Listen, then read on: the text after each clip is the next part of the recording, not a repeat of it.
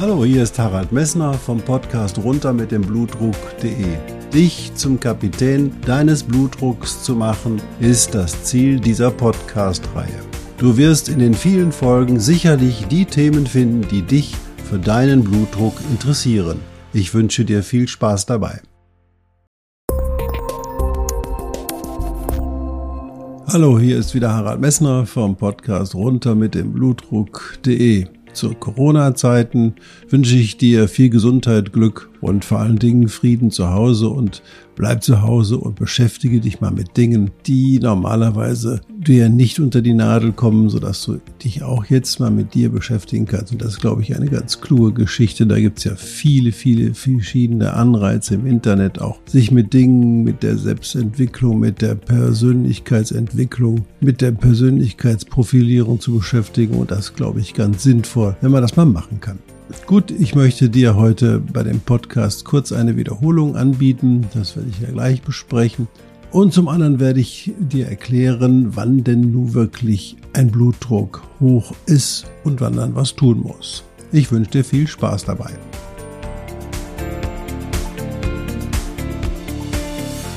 Hallo zum Podcast runter mit dem Blutdruck.de. Ich möchte dir noch einmal kurz etwas schildern, was ganz wichtig für deine Blutdruckmessung zu Hause ist. Ich hatte mal eine Patientin, die kam immer und berichtete, dass zu Hause ihr Blutdruck wesentlich höher sei als der, der von meinen Mitarbeiterinnen und von mir in der Sprechstunde gemessen wurde. Ich habe überlegt, woran das liegen konnte, und dann habe ich sie gebeten, ihr Blutdruckmessgerät einmal mitzubringen. Und siehe da, als sie das so machte, wie sie es zu Hause machte, war vollkommen klar, warum sie viel, viel höhere Blutdruckwerte messen musste, als ich die in der Ambulanz messen konnte. Und zwar, sie machte die Manschette nicht sehr eng um den Oberarm, sondern sie war wie ein großer Ring um den Oberarm, der weit schwabbern konnte, sodass der Blutdruck oder der Manschettendruck viel, viel höher sein musste, um die Arterie zur Blutdruckmessung platt zu drücken. Das heißt, Ihr müsst also aufpassen oder du musst aufpassen, dass deine Manschette bei jeder Blutdruckmessung gleich eng anliegt und richtig eng anliegt, damit nicht falsch hohe Blutdruckwerte gemessen werden. Heute möchte ich mit dir besprechen, was du mit den Blutdruckwerten machen musst und wie du sie interpretieren musst. Es gab Zeiten, da erinnere ich mich an meinen Vater, der unter einer schweren hohen Blutdruckerkrankung litt wo der Hausarzt meinem Vater immer sagte, ja, 100 plus Alter, das wäre so der richtige Blutdruck, den er erreichen müsste. Und zu der damaligen Zeit gab es auch kaum Medikamente und Maßnahmen, mit denen man den Blutdruck sicher senken konnte. Oder man wusste nicht davon. Wie man wusste nicht, wie der Sport sich auf den Blutdruck auswirkt. Man wusste wenig über den Salzkonsum. Man wusste nichts über die Lakritze und man wusste nichts über den Effekt des Alkohols auf den Blutdruck. Was wohl schon bekannt war, war der Übergewichtsfaktor, der sicherlich auch eine Rolle bei meinem Vater spielte. Jetzt heutzutage wissen wir aber genau, wann ein Blutdruck zu hoch ist oder sicher zu hoch ist.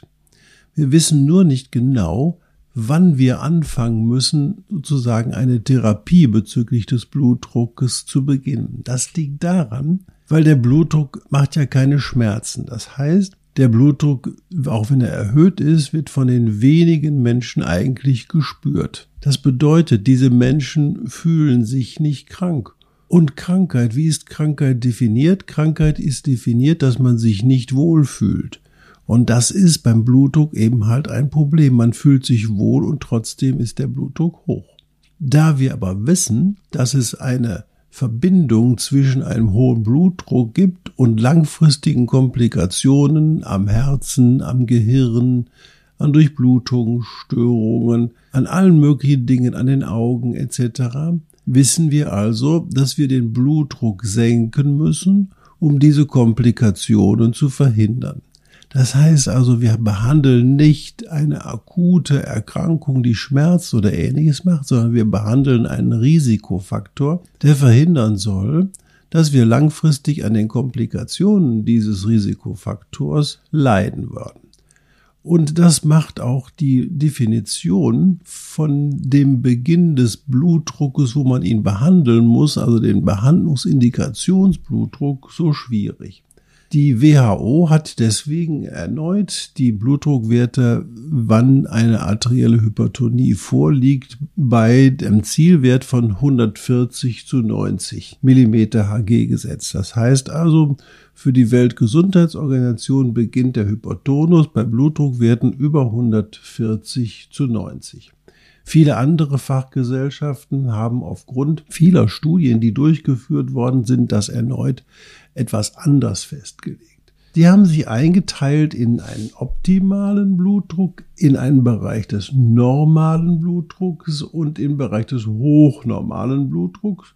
Und dann beginnt ab diesem Zeitpunkt dann die Hypertonie in unterschiedlichen Graden in Grad 1, Grad 2 und Grad 3. Diese Aufteilung könnt ihr auf der Webseite www.runter schriftlich finden, so dass ihr das euch jetzt nicht merken muss. Ich will euch nur die Konsequenzen dieser Einteilung klar machen. Also der Blutdruck optimal ist systolisch kleiner 105 und diastolisch kleiner 80. Das findet man ganz, ganz selten in unserer Bevölkerung. Viele junge Frauen haben das, aber auch wenn sie älter werden, ist das auch nicht mehr da. Ein normaler Blutdruck ist 130 zu 85 und niedriger und ein hochnormaler Blutdruck ist bis 139 mm Hg systolisch und bis 89 mm Hg diastolisch. Dieser Bereich ist ein Bereich, in dem man hergehen kann und sehr schön den Blutdruck, also der hochnormale Blutdruck, mit medikamentösen, nicht Entschuldigung, mit nicht medikamentösen Maßnahmen behandeln kann. Hier kann man sich die Frage stellen, welche Maßnahmen greifen denn, um den Blutdruck zu senken für diese Gruppe, da diese Gruppe offensichtlich bei hochnormalem Blutdruck noch nicht gefährdet ist. Das heißt also, jemand, der einen Blutdruck bis 139 zu 89 oder 140 zu 90 hat, der kann versuchen, mit konservativen Maßnahmen seinen Blutdruck zu senken. Diese Effekte sind weitgehend bekannt, die einsetzen. Wenn das Gewicht um 10 Kilo reduziert wird, dann sinkt der diastolische und der systolische Blutdruck um 10 Millimeter Hg. Wenn der Salzkonsum halbiert wird, erreichst du das Gleiche. Wenn du sportliche Übungen machst, regelmäßig, dann erreichst du auch das Gleiche. Das heißt 10 mm Hg und dann wärst du wieder im normalen Bereich. Ohne eine Pille, ohne ein Medikament, ohne eine wesentliche Lebenseinschränkung, sondern nur durch Veränderung der Verhaltensmaßnahmen. Und dann beginnt die arterielle Hypertonie über 140 zu 90. Warum erst dann? Weil man weiß, dass dann der therapeutische Effekt der Blutdrucksenkung auch wirklich Komplikationen des hohen Blutdrucks bei den Patienten erzielt. Das bedeutet, man wird erst dann anfangen, den Blutdruck richtig zu behandeln mit medikamentösen plus konservativen Maßnahmen, wenn man sicher weiß, dass die Nebenwirkungen der Behandlung kleiner sind als der potenzielle Gewinn in Bezug auf die Lebenserwartung mit dem, den man mit dem erhöhten Blutdruck hat. Das heißt also, man, wenn man hergehen kann und sicher die Schlaganfallrate, die Herzinfarktrate, die Durchblutungsstörungsrate bei den Patienten oder bei den Erkrankten äh, senkt, dann fängt man an, diesen Blutdruck auch zu behandeln. Und das sind wichtige Ergebnisse der Studien, die wir in den letzten 20 und 30 Jahren gemacht haben. Das bedeutet für dich, dass dein Blutdruck, wenn er unter 140 zu 90 ist, auch in deiner Messung morgens auf der Bettkante, bisher nur einer Maßnahme bedarf, wie eben halt Gewichtsreduktion, körperliche Belastung einzuführen, sportliches Training zu machen, auf Salz zu verzichten, vielleicht hier und da auf Kohlenhydrate zu verzichten. Diese Maßnahmen werde ich mit dir noch im Detail besprechen. Also, Blutdruckwerte unter 140 zu 90 bedürfen erstmal nicht der medikamentösen Therapie beim Patienten, der sonst nicht erkrankt wird. Das muss man, krankt ist. Das muss man da hinzufügen. Das heißt also, wir betrachten nur die Menschen, die jetzt ausschließlich einen hohen Blutdruck und nichts anderes haben. Und dann gibt's die Phasenhypertonie Grad 1, der geht, da geht der, der systolische Blutdruck bis 159 und der diastolische Blutdruck bis 99, dann Hypertonie Grad 2 bis 179 und 109 mm Hg und Hypertonie Grad 3, 100 größer, 179, also 180 und diastolisch über 110. Das musst du dir jetzt nicht merken, das ist nicht wichtig für dich, sondern wenn du es nachlesen willst, dann weißt du eben halt, wo du es findest, nämlich auf meiner Seite www.runter mit dem Blutdruck.de unter dem entsprechenden Podcast. Das wann wird denn ein hoher Blutdruck überhaupt diagnostiziert? Wenn du einmal zum Arzt gehst und der Blutdruck ist erhöht, dann ist das für dich noch keine Bluthochdruckerkrankung. Man muss fordern, dass der Blutdruck mindestens an drei verschiedenen Gelegenheiten optimal gemessen deutlich über der Blutdruckwerten von 140 zu 90 ist. Dann kann man die Diagnose arterielle Hypertonie stellen. Dann leitet man, der Hausarzt mit dir, die entsprechenden Maßnahmen ein.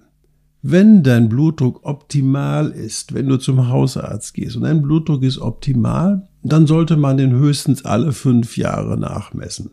Und bei hochnormalem Blutdruck dann einmal jährlich und wenn der Blutdruck normal ist, dann muss man ihn alle drei Jahre messen. Warum diese Strategie nochmal? Die Zusatzerkrankungen treten dann auf, wenn die Hypertonie Grad 1 dauerhaft vorliegt. Und diese Patienten, der die so hohe Blutdruckwerte haben, die profitieren von einer Blutdruckbehandlung. Sie reduzieren Durchblutungsstörungen am Herzen, sie reduzieren Diabetes, sie reduzieren Schlaganfall, sie reduzieren Vorhofflimmern und sie reduzieren Durchblutungsstörungen und vor allen Dingen als Nephrologe besonders interessant, sie verhindern Nierenerkrankungen. Jetzt eine nächste Frage ist, die ich häufig gestellt bekomme, wann muss ich denn sofort zum Arzt gehen?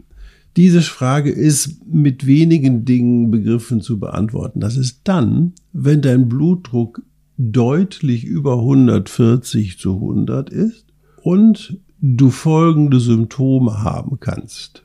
Kopfschmerzen, Schwindel, Luftnot, Sehstörung, enge Gefühl in der Brust oder andere neurologische Auffälligkeiten, die du sonst nicht hast, dann ist sofort äh, sozusagen die, der Kontakt zu einem Arzt, vielleicht sogar der Notfallambulanz herzustellen.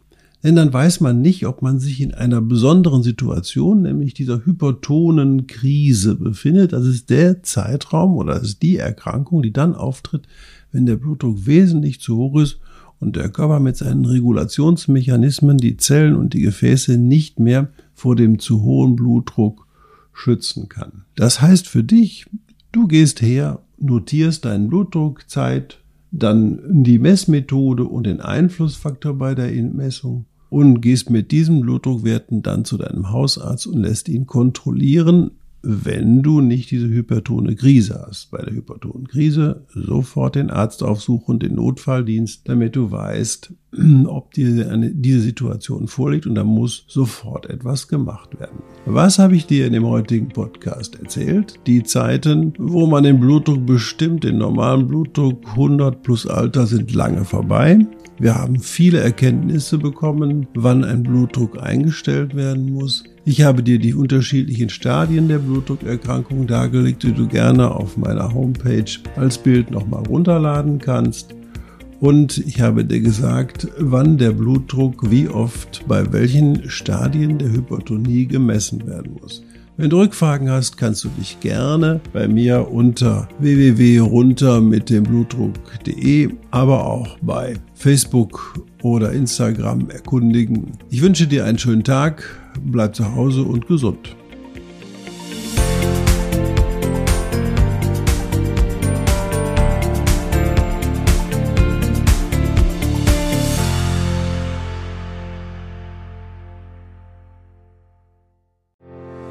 Ich hoffe, diese Podcast-Folge hat dir genauso viel Spaß gemacht wie mir.